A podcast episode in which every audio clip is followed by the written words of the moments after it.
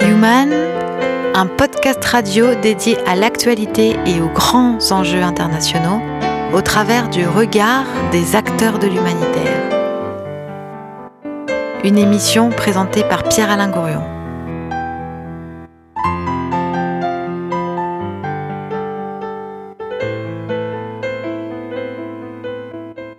Mais oui, c'est Human, euh, c'est toi l'homme, euh, que fais-tu de ta planète? C'est notre euh, émission régulière en podcast autour des acteurs de l'humanitaire, avec aujourd'hui deux invités.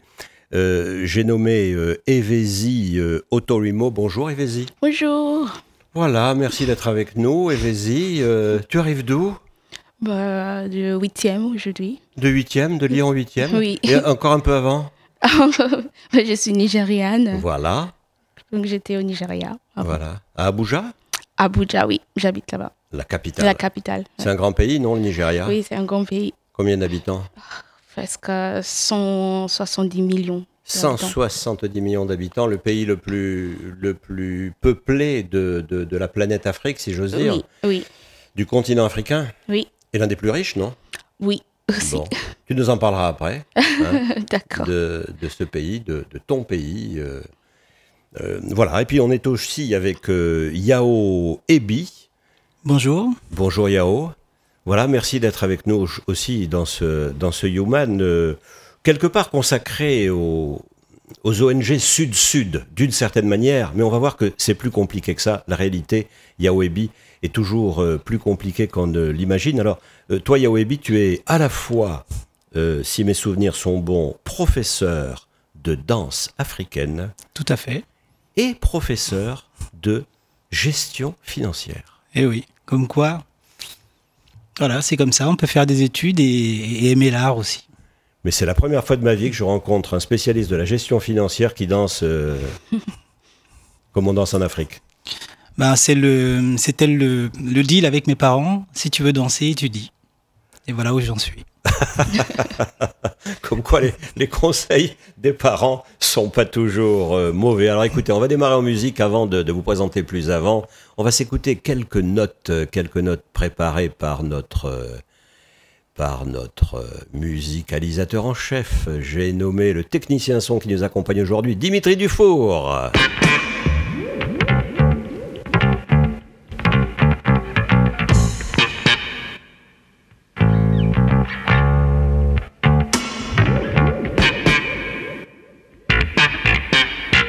Voilà Evesi, alors euh, tu es euh, Evesi Otorimo, euh, donc du Nigeria, et Oui. tu es surtout une étudiante brillante euh, de Lyon 2, et tu es en Master 2, Gestion des territoires et du développement rural.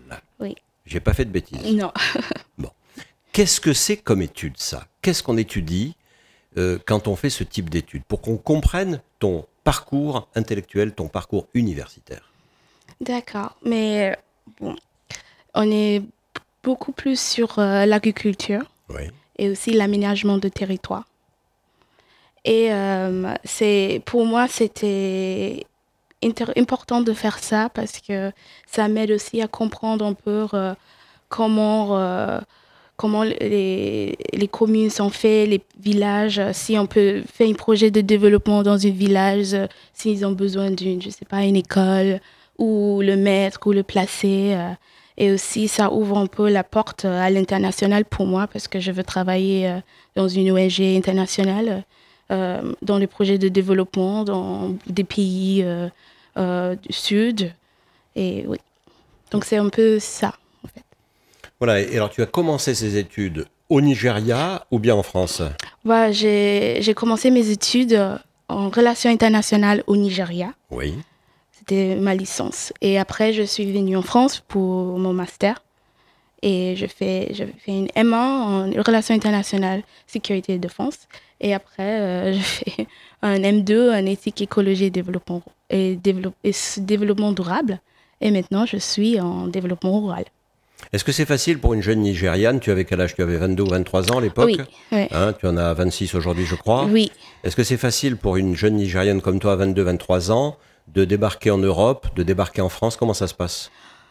Bah, c'était facile pour moi parce que bah, après ma licence, j'ai essayé de trouver un boulot au Nigeria et c'était pas si évident. à- Donc j'ai commencé, je me suis dit il faut peut-être apprendre une autre langue.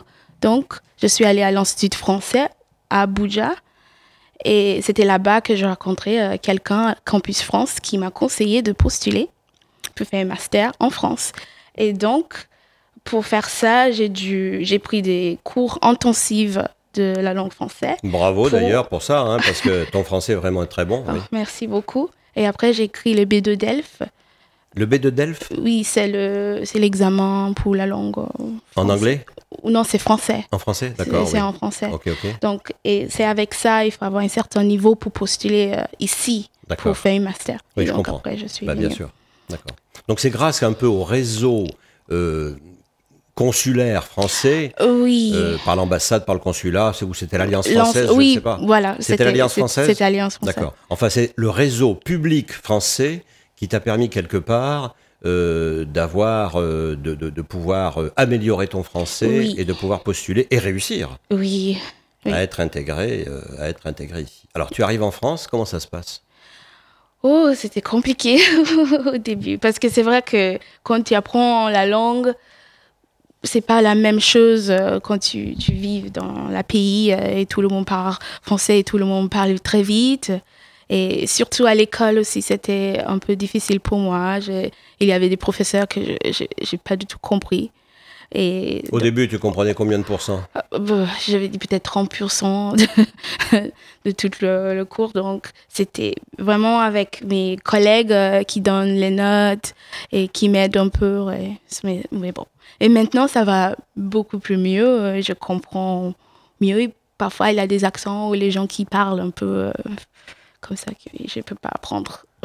Et oui, parce que tu n'entends pas suffisamment bien Ouais, euh, ce, qui est, ce qui est prononcé, ce qui est exprimé. il faut bien prononcer, euh, sinon je, ça, pouf, ça passe et je comprends pas. Euh, Voilà.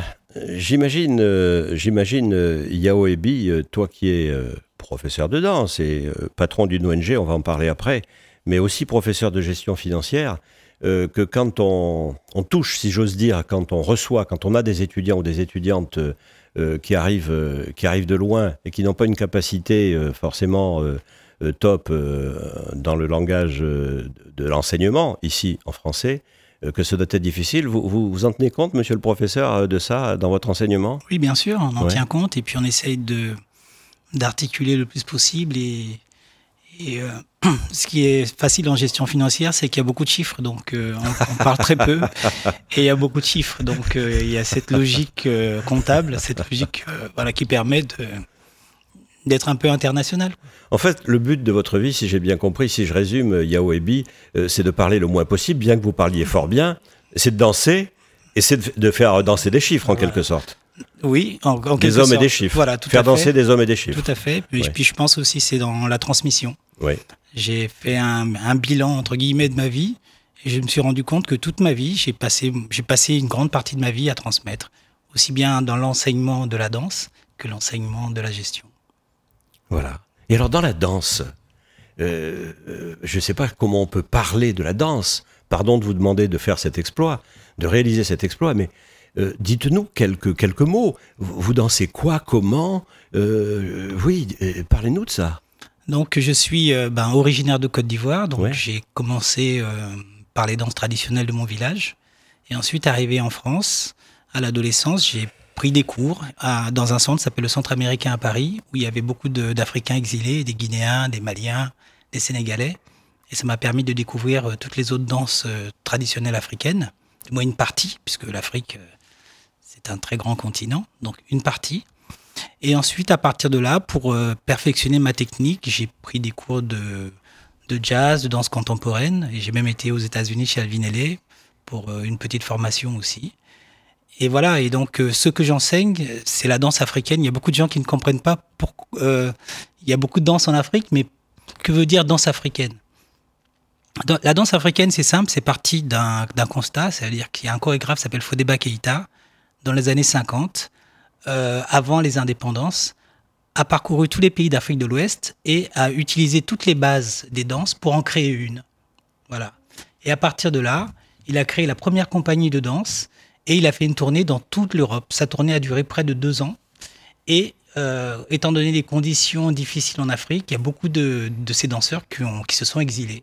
Et c'est ça qui a créé la danse africaine.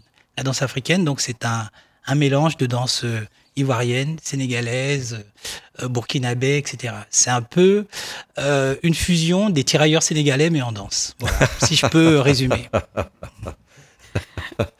Mais- oui, c'est c'est intéressant parce que moi aussi, quand je suis arrivée en France, il y avait une danse à Lyon 2, à l'université de Lyon 2, Af- euh, danse africaine. Et ça m'a choquée parce que, bah, c'est quoi une danse africaine? Il y a plusieurs. Même au Nigeria, euh, je connais même pas combien de danses il y a. Donc, c'était intéressant euh, quand tu as expliqué, en fait, euh, l'origine de ça. Et c'est un mélange, en fait, de Voilà. tous les danses. Voilà, donc ne pas confondre les danses d'Afrique et la danse Et africaine. la danse africaine, Voilà. qui devient une espèce d'entité presque, euh, un concept. Tout à fait. De la même manière que l'on parle de la danse, je ne sais pas, contemporaine, on va parler de la danse africaine. Voilà. Et qui est d'une certaine manière une création, j'allais dire occidentale, non, une, une création euh, du monde moderne, en quelque sorte. Oui, tout à fait, mais c'est une création qui a été faite en Afrique par des Africains. Bah, Avant- oui et non, parce que oui et non, parce que ce que tu nous expliquais à l'instant, c'est que toi, tu as appris ces danses africaines justement à Paris, euh, à Lyon et à New York, Oui, mais euh, et, non pas en, l'origine. et non pas en Côte d'Ivoire. Oui, mais l'origine de ces danses, bah, justement, si, c'est avec mon passé de danseur traditionnel, Oui, c'est ça qui m'a ouvert. voilà. Et en même temps, euh, étant donné que cette danse a plein de points communs, par exemple sur le, le, le plié, le relâché, etc., donc grâce à, m- à, à ma formation en Côte d'Ivoire, j'ai pu accéder. C'était la clé, quelque part, pour pouvoir accéder à ces danses. Voilà. Alors, je vais me faire gronder parce qu'évidemment, on parle de tout sauf de l'humanitaire euh, pour l'instant. Encore que, voilà, la danse, on s'en approche aussi finalement. hein. C'est Je une voulais, bonne je voulais manière. ju- juste Oui, ajouter un, oui. un- un petit truc, c'est que la plupart du temps, la danse africaine, entre les danses d'Afrique, Oui, sont faites pour une petite, euh, du moins un petit groupe de personnes ou pour des gens pour eux-mêmes. À partir du moment où on fait une danse pour des spectateurs, vous voyez, donc oui. c'est ce que Fodeba Keita a développé. C'est pour ça. oui. Donc euh, il y a des gens qui disent oui, mais bon, danse d'Afrique. Oui, tu peux faire la danse dans ton village pour toi, tu peux danser pour toi. Oui. On peut se réunir au clair de lune pour nous. Pour toi et ta communauté. Voilà, pour- et voilà, ta tout à communauté. fait. Parce que tu danses pas tout seul. lorsqu'il y a des mariages, etc., tous Voilà. les événements. Mais Voilà. par contre, si tu veux euh, montrer ça avec une mise en scène, avec euh, devant un public, là, c'est ce que Fodeba Ke- Keita a développé, c'est ça la danse africaine. C'est-à-dire qu'on est dans un spectacle. Tout à fait. Et on sait qu'on est regardé, pas seulement par son village, pas seulement par son, sa- son entité euh, locale, mais potentiellement euh, par, par tous. Voilà, par tous. Et cette idée-là, à partir des, de, du moins dans les années 60, quand les pays africains ont, eu leur indépendance, tous les pays africains ont créé leur ballet sur la copie de Fodeba Keita. Jusqu'à maintenant. Ouais, alors on va tenter une, on va tenter une, une transition périlleuse. Euh, Yao Ebi et Evezi Otorimo, on va essayer de passer de la danse à l'humanitaire. Et on va faire comment?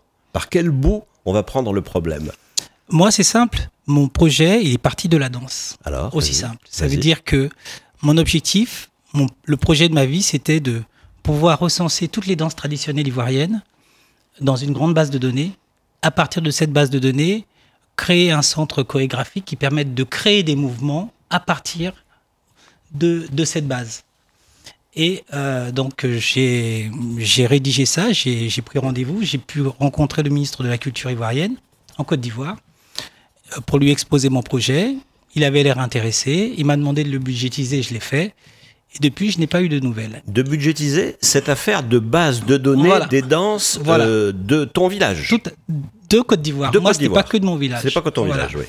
Et donc, étant donné n'avait qu'il n'avait pas donné suite, au retour, donc euh, en vacances dans mon village, euh, j'ai réalisé que euh, le village était en train de se moderniser. Donc, ils ont construit une nouvelle école un peu plus loin, à 500 mètres du village, parce que l'objectif, c'était de bouger le village pour l'électrifier, donc le viabiliser quelque part. Et l'ancienne école dans laquelle j'ai fait mes, études était laissée à l'abandon. Et donc, en discutant avec les villageois, on s'est rendu compte que dans les environs, il n'y avait pas de bibliothèque, il n'y avait pas de centre culturel, il n'y avait rien. Et je regardais aussi le village la nuit, il ne se passait rien. Il n'y avait pas d'animation, alors que ce village était réputé pour euh, euh, sa culture, pour sa danse. Et quelque part, j'ai dit, ben là, il y a quelque chose à faire sur le plan culturel. Donc, en discussion avec les villageois, en sachant aussi que le chef du village, c'était l'un des plus grands artistes de, de la région. Voilà, donc de la danse, on peut aussi voilà, arriver à ce projet-là. Et c'est par la danse que vous en êtes arrivé au projet dont on va parler euh, de manière plus, plus développée, bien sûr, dans le cours de notre émission, qui est la création d'un espace artistique et culturel et de sa ferme pédagogique euh, dans un village de Côte d'Ivoire, qui est le village de Aouniassou. Tout à fait. Aouniassou. Voilà, Aouniassou. Je prononce bien? Oui, très bien. Ça va. Côte d'Ivoire. Voilà, donc ça c'est pour le projet euh, de Yao. Et alors le projet d'Evesi, ce dans quoi elle est impliquée professionnellement aujourd'hui, euh, c'est dans le cadre de tes études, dans le cadre de ce que l'on vient de dire sur euh, ton master 2 en gestion de territoire euh, et de développement rural, euh, tu, tu effectues euh, un travail, un stage au sein d'un cabinet institution et stratégie, Oui. euh, qui est un cabinet qui fait quoi? Ils accompagnent des projets, euh, des collectivités, des mairies, euh, des associations, des ONG Voilà. pour euh, la recherche de fonds. D'accord. Et, et là, donc, tu, tu travailles sur la recherche de fonds Oui. pour différentes ONG, et en particulier des ONG Sud-Sud, mais on va en parler dans un instant, après, eh bien voilà, notre pause musicale.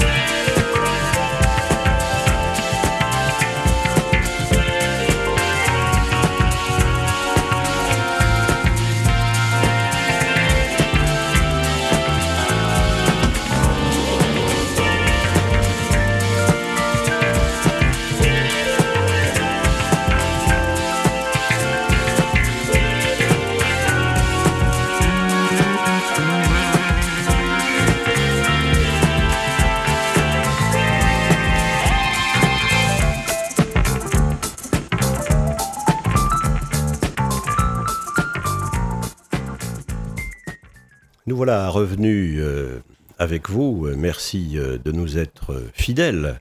Euh, nous voilà revenus dans Human, ce podcast autour de l'humanitaire international. Avec nos invités d'aujourd'hui, j'ai nommé Yao Ebi et Evezi Otto Rimo. Evezi, donc, ton insertion dans le contexte de l'écologie, dans le contexte de l'humanitaire, dans le contexte des organisations non gouvernementales, transite euh, par tes études, transite peut-être par un, un désir, euh, le désir de la jeune fille de faire quoi? Hmm. Bah, pour moi, c'est vraiment de, de l'aider l'humanité, de faire ma part, ma petite part euh, pour l'humanité et d'aider les gens à trouver des solutions pour tous les problèmes, pas essayer de contribuer à trouver des solutions pour des problèmes euh, autour de nous, autour, qui concernent tout le monde. Et donc, euh, tu pars bien sûr de ta réalité sociale, Oui. de la réalité sociale du Nigeria. Tu peux nous en dire un mot? Comment ça se passe? Euh, C'est riche, c'est pauvre Euh, tu, tu- tu es né dans la grande ville Abuja ou dans un petit village? Euh, ouais, c'est un peu intéressant, mais je, je suis née à Dakar, Oui. au Sénégal. Bon, bon, Mais je suis pas sénégalaise, oui. je suis nigériane et, et mes parents, euh, ça va. euh, la vie au Nigeria, c'est un peu compliqué avant, surtout à cause de Boko Haram. Donc tu es né, tu es né à, pardon, te couper, tu Oui. es né au Sénégal à Dakar, oui, mais tu es reparti, si j'ose dire, euh, à Abuja, Oui. ou en tous les cas euh, au Nigeria, à quel âge? Ou même euh, peut-être à deux ans, euh, Allez. je sais pas. Ok, donc tu es éduqué là-bas, plutôt au Nigeria. Au Sénégal? Non. Non, plutôt au Nigeria, Oui, on va dire ça. on va dire comme ça? Oui. Parce que j'avais fait ma, ma école primaire à Varsovie. À Varsovie Oui, Mais c'est- parce que tes parents, ils font quoi? Ils voyagent tout oui, le temps? non, mon père, il était euh, diplomate. Bon, ben voilà Donc, euh, on Donc, était avait- à Pologne pour, quelques, pour quatre ans. Il était un diplomate nigérian, qui Nigériane. était en poste, Nigérian, oui. nigérian, qui était en poste à euh, Dakar d'abord, ensuite à Varsovie. Voilà, voilà. Et vous avez fait beaucoup de pays comme ça? Oui, on a, on a bougé un peu. Et comme tous les fonctionnaires internationaux, enfin là c'est un fonctionnaire d'État, Oui. euh, donc vous avez beaucoup bougé. Alors vous avez fait quoi? À Varsovie, quoi d'autre? Bah, mon père, Oui. il- on a fait, en Afrique, on a fait euh, Guinée-Bissau. Oui On a fait au Sénégal, bien sûr, Gambia. Gambie, Euh, il était à Kigali, Rwanda. Rwanda Euh, et oui. Et on était allé avec lui à Pologne après. Et après, il a fait des autres voyages, mais nous, on, a, on est rentré après quatre ans. Parce qu'avec l'école et tout, c'est un peu Eh difficile ben, ça, de. c'est, ça, c'est le problème de tous les fonctionnaires nationaux, ou en tous les Ouais. cas les, les gens qui bougent beaucoup, parce que où est-ce qu'ils scolarisent leurs enfants, etc. C'est un problème constant. Ouais. Euh, on reste dans un pays un an, deux ans, trois ans, et puis il faut bouger, on change d'amis, on change d'école, on change de langue, on change de tout. Mais ça donne aussi des, des individus qui sont, comme toi, Oui. alertes, euh, qui parlent plusieurs langues, et qui sont capables de, de s'intéresser à des choses très, très différentes. Alors on revient donc à notre propos initial, mais c'est important de, de savoir d'où les gens viennent et comment ils ont voyagé. Euh, donc ici, euh, cabinet institutions et stratégie et recherche de financement pour des ONG sud-sud qui sont en relation avec Dialogue en Humanité.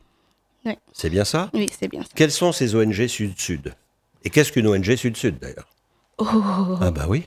Qu'est-ce qu'une ONG sud-sud une ONG Sud-Sud. Bah, je posais les ONG basées euh, là-bas, Eh dans ben les oui. pays du Sud. Eh ben oui. Monsieur le professeur, on est d'accord Oui, je suis d'accord, mais bon, ce n'est pas ma spécialité, donc euh, je lui fais confiance. Allez-y. Non, mais on va dire qu'il y, y y a des ONG qui sont, qui sont issues, on- va dire au départ, euh, plutôt euh, de l'Occident et soit des États-Unis et de l'Angleterre pour les ONG euh, Ah. euh, anglophones, soit euh, de France, euh, les French Doctors, etc., Mm. euh, dans les années 70, ou euh, de Suisse comme euh, la, la- la Croix-Rouge internationale, etc.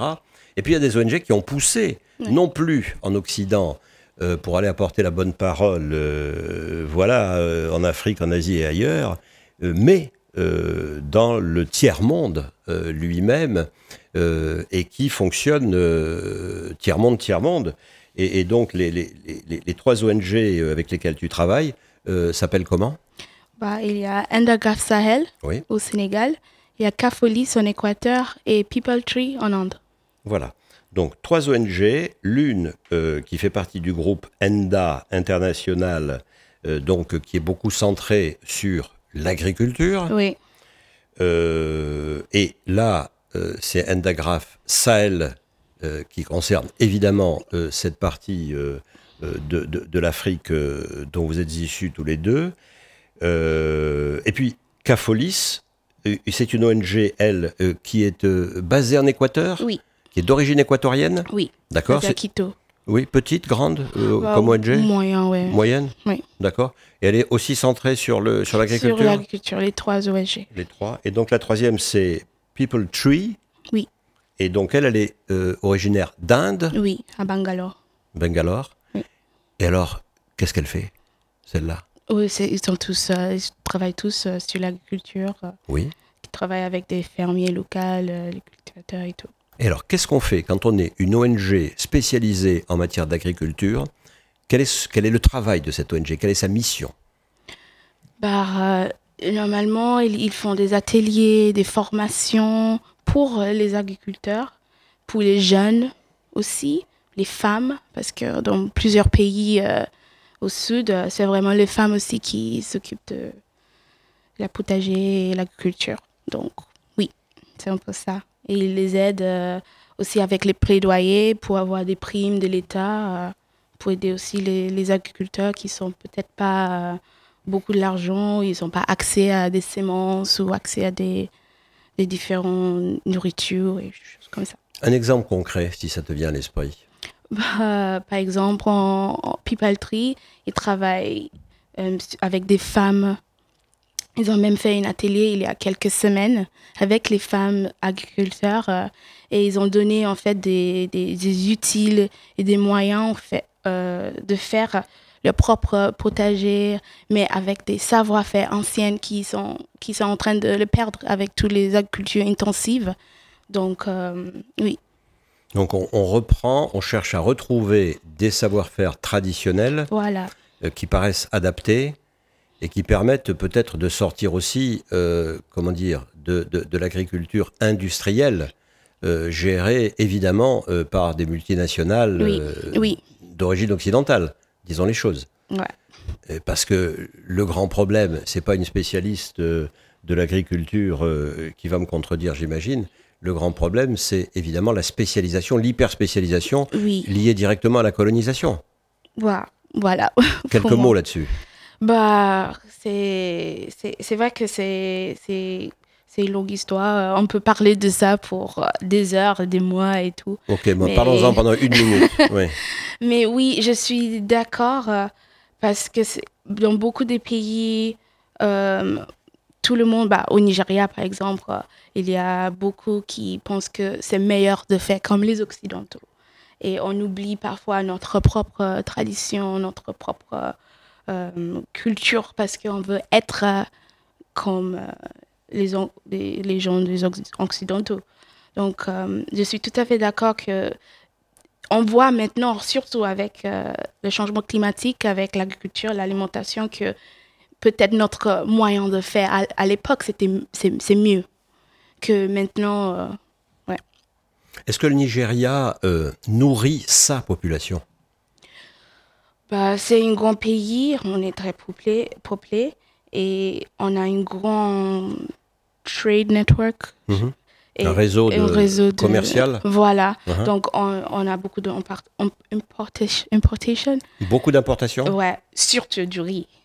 On importe du riz? Oui, on Alors? importe beaucoup de riz au Nigeria. On n'est pas capable de faire pousser du riz au Nigeria parce qu'il n'y a pas d'eau? Pourquoi? Bah, on a notre riz local, Oui. mais c'est pas aussi blanc et si joli comme le riz euh, de Thaïlande, euh, très fabriqué, bien.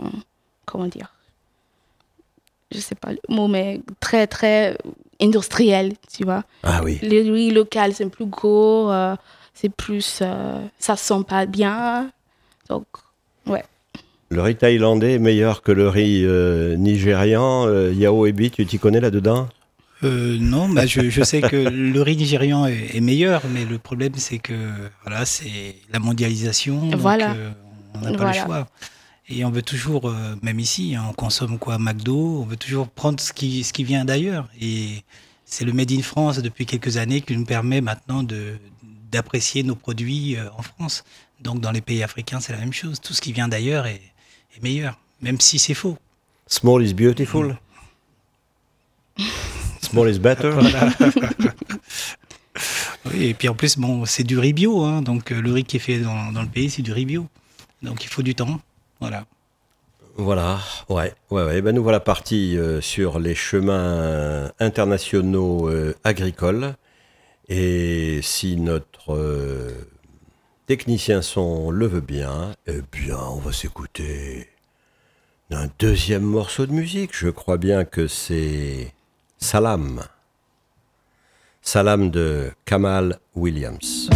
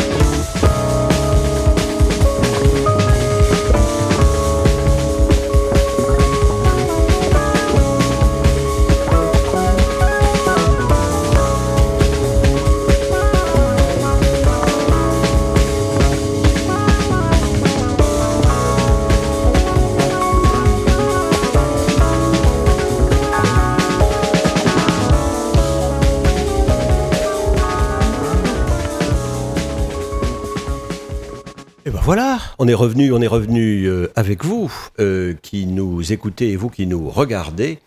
Euh, merci, merci pour, merci pour ça et merci d'écouter nos amis, nos invités d'aujourd'hui, qui sont Evesi Otorimo, cette jeune étudiante nigériane, brillantissime, qui nous a parlé et qui nous parlera encore du développement rural dans son pays et, dans le monde. Et puis avec Yaoebi, alors, Yawebi, euh, on l'a vu, euh, tu es professeur de danse, tu es professeur de gestion financière, mais tu es surtout, et aussi, et c'est pour ça que tu es là aujourd'hui, euh, le créateur d'une association, d'une ONG, qui est faite pour développer un espace artistique et culturel et une ferme pédagogique euh, dans ton village de naissance. Voilà, donc je suis euh, d'Aouniansou. Aouniansou, c'est euh, une des 73 euh, localités que compose la ville de Dimbokro, qui est au centre de la Côte d'Ivoire.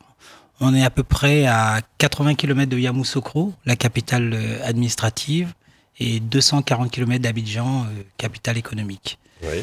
Voilà, et donc euh, l'objectif, c'est de mettre à disposition des villageois un espace qui leur permette déjà de, euh, du moins de, de mettre en place des événements culturels, euh, et ensuite aussi un, espace avec une bibliothèque, euh, et à côté de cette bibliothèque, euh, une salle d'études euh, éclairée, donc qui, permettent, euh, qui permettrait donc aux, élèves de faire leurs devoirs avant de rentrer le soir, puisque le village n'est pas encore électrifié. Voilà, ça c'est le premier objectif. Et la ferme pédagogique, euh, étant donné que les subventions euh, allouées à l'école primaire arrivent euh, beaucoup tard, du moins arrivent très tard, il se trouve qu'il y a beaucoup d'enfants qui ne vont pas à l'école de septembre à janvier à peu près parce que les parents n'ont pas les moyens de leur donner à manger pour midi. Parce que la cantine est payante et comme euh, les subventions ne sont pas là, donc il faut que les parents contribuent. Et donc cette ferme pédagogique euh, serait mise en place pour pouvoir aider euh, la cantine scolaire, donc en leur fournissant les, produits nécessaires pour, faire manger aux enfants. Et le surplus serait revendu pour que euh, cet espace puisse euh, s'auto-subvenir. Voilà. D'accord. Alors, c'est- ce village de Aouniassou, euh, tu y es né? Euh, je suis né à Abidjan. Abidjan, pardon. Voilà. Et, Oui. euh, et très tôt, à l'âge de 5 ans, je, je suis parti à Ouniansou. Alors, c'était comment ce village quand tu avais 5 ans? Bah, c'était un village très animé. euh, il- la vie euh, était, y était agréable puisque Dimbokro, euh, qui se trouve à 5 km d'Aouniansou, était une ville prospère. Donc c'est une ville qui se trouve, euh, c'est ce qu'on appelle la boucle du café cacao. Donc à l'é- à l'époque, le, le café, le cacao, euh, voilà, c'était l'âge d'or du café cacao. Donc il y avait beaucoup de travail. Parce que les cours mondiaux étaient, voilà, étaient très élevés, haut. Voilà, était très, très, très élevé. Donc, euh, voilà, tout le monde vivait bien. Et donc, c'était une ville prospère. Et donc, euh, à Ouniansou, il y avait, euh, ben, il y avait beaucoup de jeunes qui étaient là. Il y avait beaucoup d'animations. Là, on était en quelle année? Pardon, ça va donner ton âge. Oula, c'était euh, dans les années euh, 60, 70 à peu près. Voilà, 60-70, t'as 5 ans, Voilà. t'es dans ce village. Voilà, je suis dans. Et ça dans- se passe bien, euh, il y a de l'argent parce que, euh, bon, c'est peut-être pas la richesse, mais enfin, le café et le cacao euh, pousse bien. Donc, Pousse euh, bien. et ensuite, après. et se vendent bien se surtout. vend bien Oui. et, euh, et, de la et les cultures locales à l'époque sont prospères, il pleut, euh, il y a beaucoup de il a pas de j'ai pas connu de, de période de famine à, à cette époque-là. D'accord. Voilà, donc euh, j'ai fait euh, voilà, mes études de primaire là et puis euh, voilà, Voilà. donc Le voilà. papa, il fait quoi là? Mon papa? Oui. donc quand j'avais 5 ans, mon papa lui était en France. Ah oui. Voilà, et donc euh, j'ai été élevé par mes grands-parents, puisque mon père euh, euh, est venu en France parce qu'il travaillait dans, dans une grosse société. il était employé, il était employé, hein, il, Ouais. il était pas.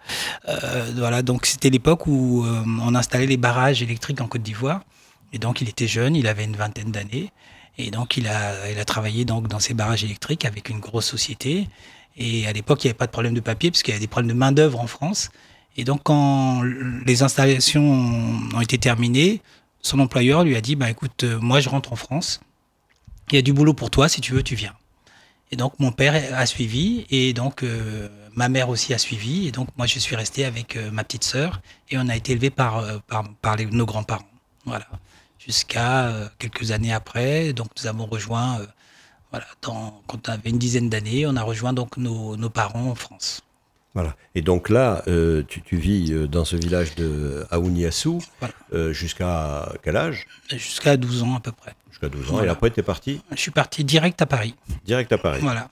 J'ai fait Aouniansou, Abidjan, Abidjan, Paris. Boum, d'un coup. Voilà, d'un coup. C'est comment? Tu t'en souviens? Oui, c'était le choc. c'était le choc. Vas-y.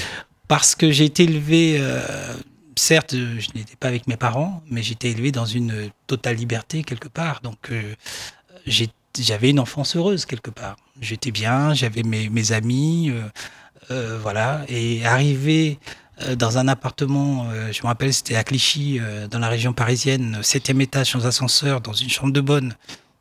Euh, ça a été très difficile. Le papa à la maman, Voilà, et la plus, sœur et toi? et plus, on a découvert qu'on avait euh, trois. Il y avait donc d'autres enfants qui sont nés. Donc, il y avait une, j'avais deux sœurs et un frère. Que vous connaissiez pas Qu'on connaissait pas, mais on savait qu'ils étaient là, mais on les connaissait pas. Oui. Donc, euh, en tant qu'aîné, il a fallu que je fasse ma place. Ah oui. c'est normal. Bon, Ah bah oui. c'était pas trop grave parce que j'étais un garçon, donc. euh, parce qu'après moi, il y a eu trois filles, plus le dernier, c'était un garçon. Parce que si tu avais été une fille, ça aurait été grave. Bah, ma sœur qui venait juste après moi a eu, des Ouais. dif- a eu du mal à s'adapter par Mhm. rapport à ses autres sœurs. Voilà. Mais moi, je ne sais pas quoi dire sur ça. Mais bon, c'est la vie, c'est comme ça. Il dit c'est plus facile parce que j'étais un garçon. non, non. Non, mais il n'y avait pas de concurrence au niveau euh, droit d'aînesse quelque part. C'est ça que je voulais dire. C'est que quand moi je suis arrivé, que j'étais déjà plus âgé que les autres. Donc ça a été plus facile pour moi de, de m'intégrer. Alors que ma sœur qui était avec moi, elle a toujours été considérée comme la plus petite. D'accord. Et quand elle est arrivée, eh ben, elle s'est rendue compte qu'elle avait deux sœurs plus petites qu'elle.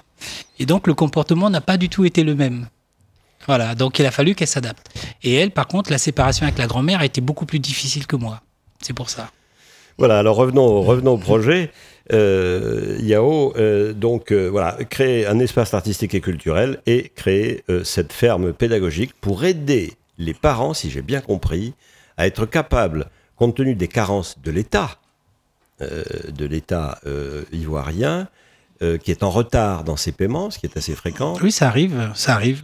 Mais euh, voilà, les aider à payer la cantine de l'enfant pour que l'enfant puisse aller à l'école. tout à fait. Tout à fait, oui, c'est ça. Et euh, subvenir aussi euh, par rapport à l'équilibre alimentaire, euh, puisque au niveau des cantines, c'est simple, il y a du riz, un peu de sauce, euh, un petit morceau de viande, etc. Donc c'est toujours la même chose. Donc euh, apporter d'autres produits comme, euh, je sais pas, des haricots verts ou des choses comme ça pour équilibrer aussi euh, l'alimentation aussi des, des enfants. Donc c'est Voilà. aussi le but. Alors rentrons dans ce projet, y Donc- compris de manière euh, un peu technique, Voilà, parce que tu es un gestionnaire, tu es un administratif aussi, enfin en tous les cas un professeur de, Mm. de, de ces données-là. Comment tu as structuré cette, cette association de manière à être capable de, de réaliser ce projet Voilà, donc au départ, moi, ici à Lyon, on, avait une, on a une association qui s'appelle Ivoire, hein, YVOIR, et donc cette association était, euh, son objectif, c'était de faire la promotion de la culture euh, sous toutes ses formes. Et quand donc j'étais au village et que j'ai vu euh, qu'il y avait cette ancienne école qui était délaissée, et donc j'ai demandé aux villageois, mais qu'est-ce qui se passe euh, au niveau animation, etc. Ils m'ont dit, bon, bah, écoutez, il n'y a pas grand-chose. Et donc, je tiens aussi à dire que moi, je, je dansais aussi dans le village. J'étais danseur de la compagnie du village. Donc, on tournait. J'étais quand même petit, mais j'étais un peu la mascotte de, de la compagnie de danse du village. Donc, j'ai des souvenirs de danseurs euh, voilà, qui sont là.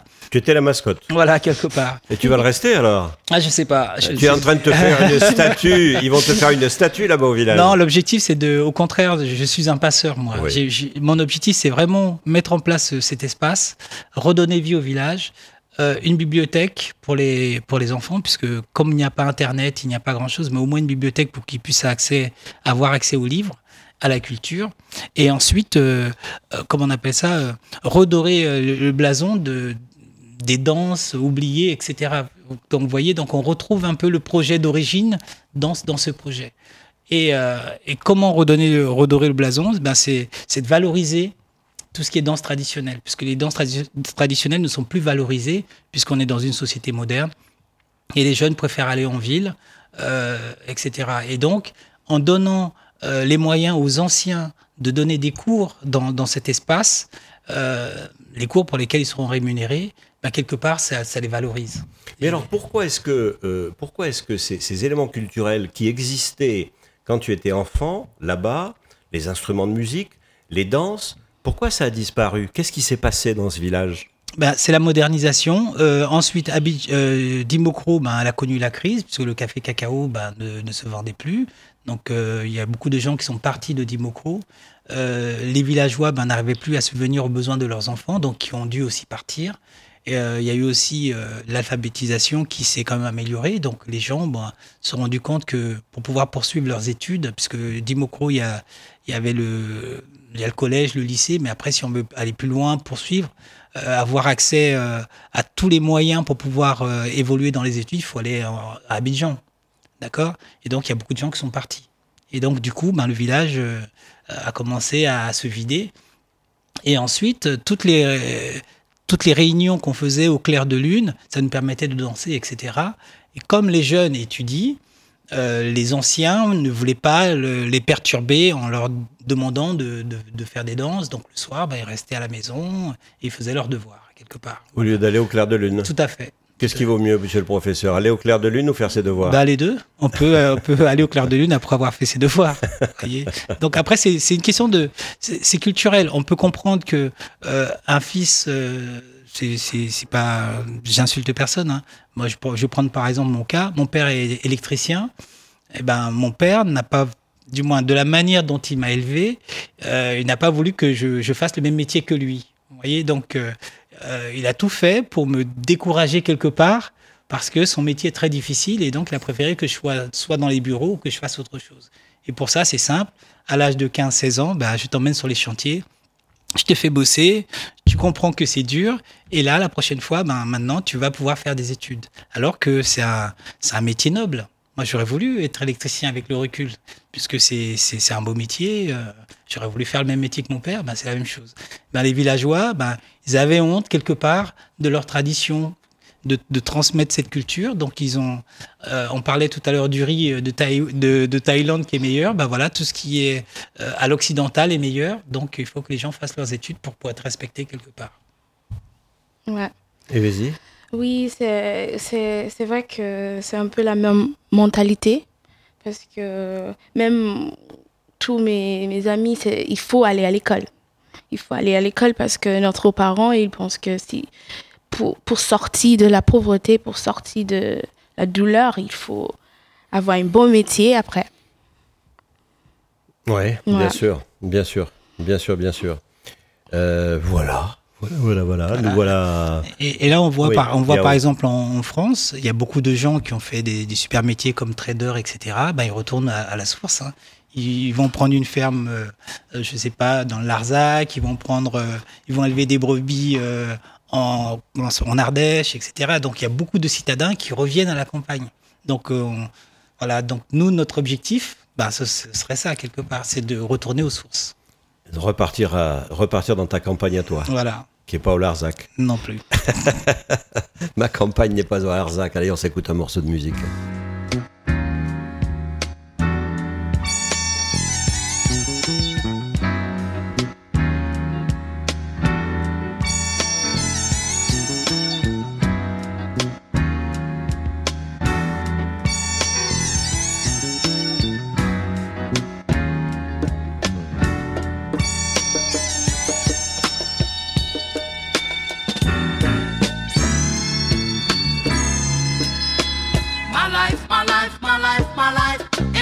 sunshine.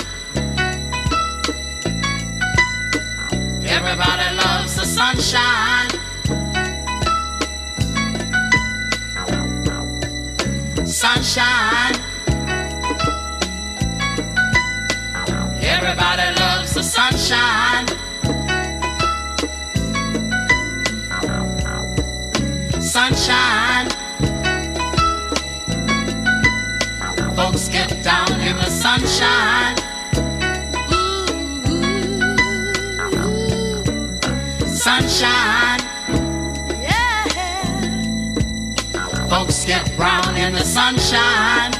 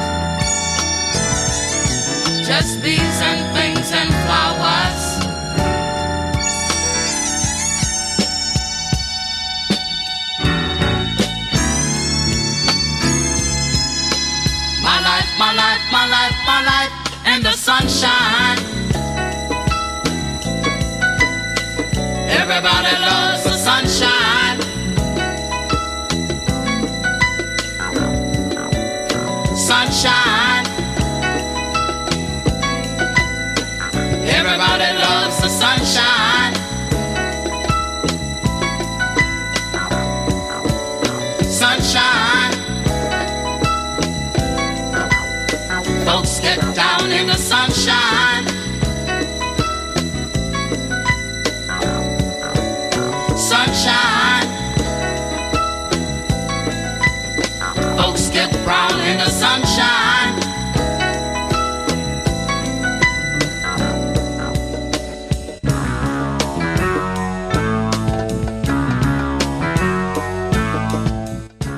Voilà revenu euh, dans Human euh, avec euh, ce morceau de musique afro-américaine, n'est-ce pas? On est dans le, dans le ton. C'était Roy Ayers, Everybody Loves the Sunshine, c'est sûr. Tout le monde aime que le soleil brille.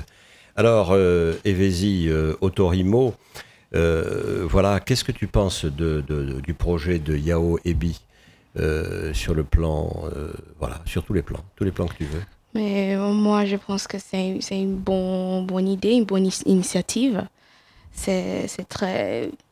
Il y a beaucoup comme ça, en fait, qui, qui, qui ont leur passion. Par exemple, c'est la danse et, et comment aussi euh, valoriser la culture africaine dans les villages qui sont en train de se moderniser et comment on revient, en fait, à l'ancien. Donc euh, oui, juste une question. Euh, comment vous financez votre projet? Alors euh, c'est simple. donc déjà le projet, quand on l'a mis en place, on l'a toujours, on l'a mis en place avec, en partenariat avec le village. Donc c'est pas le projet de l'association Ivoire qui est installé à, Lyon qui va envoyer de l'argent au village. Donc on est vraiment en partenariat. Donc en partenariat, ça veut dire que nous on a les locaux. Donc le village met à notre disposition l'ancienne école. Et nous, on essaye, donc grâce à des événements culturels euh, organisés ici. Euh, donc les recettes ben, sont reversées à l'association qui ensuite euh, va financer. donc là, on a envoyé à peu près trois ou quatre cartons de livres. environ, il y a 300, 300 livres par carton, donc ils sont partis. En sachant que chaque, expédition, c'est 150 euros, donc c'est une somme. Mmh. Et ensuite, en tant que danseur, ben, comme j'ai un métier à côté, tous les stages de danse que je fais, euh, sont reversés à l'association qui, euh, voilà, qui, qui, va financer donc euh, ce projet. Et voilà, et après, on, on, on, a des dons aussi, quelques dons. Voilà.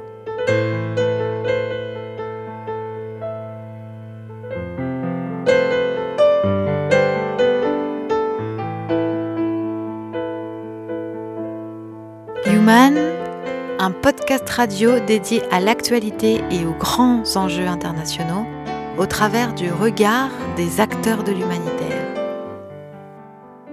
Une émission présentée par Pierre-Alain Gourion.